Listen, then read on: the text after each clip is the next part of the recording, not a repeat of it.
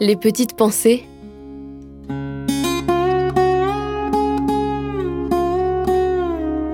Terroir, héritage et savoir-faire. Le jardin de germes d'espoir. On a remarqué que euh, ben, il y avait beaucoup de places qui étaient euh, finalement utilisées, mais que le, rendement de légumes n'était pas forcément euh, le meilleur. Et donc on a un petit peu changé en, en les aplatissant. On tourne en fait avec des carrés, c'est le principe de la rotation des cultures. On ça, on le fait depuis le début. Et on laisse toujours un espace de jachère euh, sur euh, les carrés de culture. Alors on pourrait dire, bah, c'est bête, hein, c'est un carré euh, perdu. Mais pour nous, c'est important. Les gens sont interpellés par ce carré en disant, mais qu'est-ce que c'est Là, on a mis de la moutarde, euh, d'autres plantes fertilisantes. Ça aide le sol. hein. On a moins de, possibilités euh, d'amendement euh, qu'en campagne.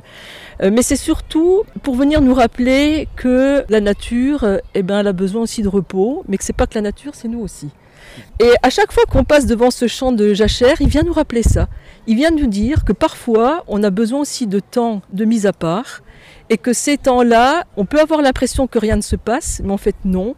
Il y a beaucoup de choses qui se passent parce que ça permet à la terre de, finalement de retrouver euh, ben, de quoi produire et que des personnes qui peuvent rencontrer des difficultés à un moment donné de leur vie, c'est aussi une façon de dire ben, peut-être qu'aujourd'hui c'est la jachère ou c'est l'impression qu'on peut en avoir, mais que c'est juste une préparation pour ce qui suit.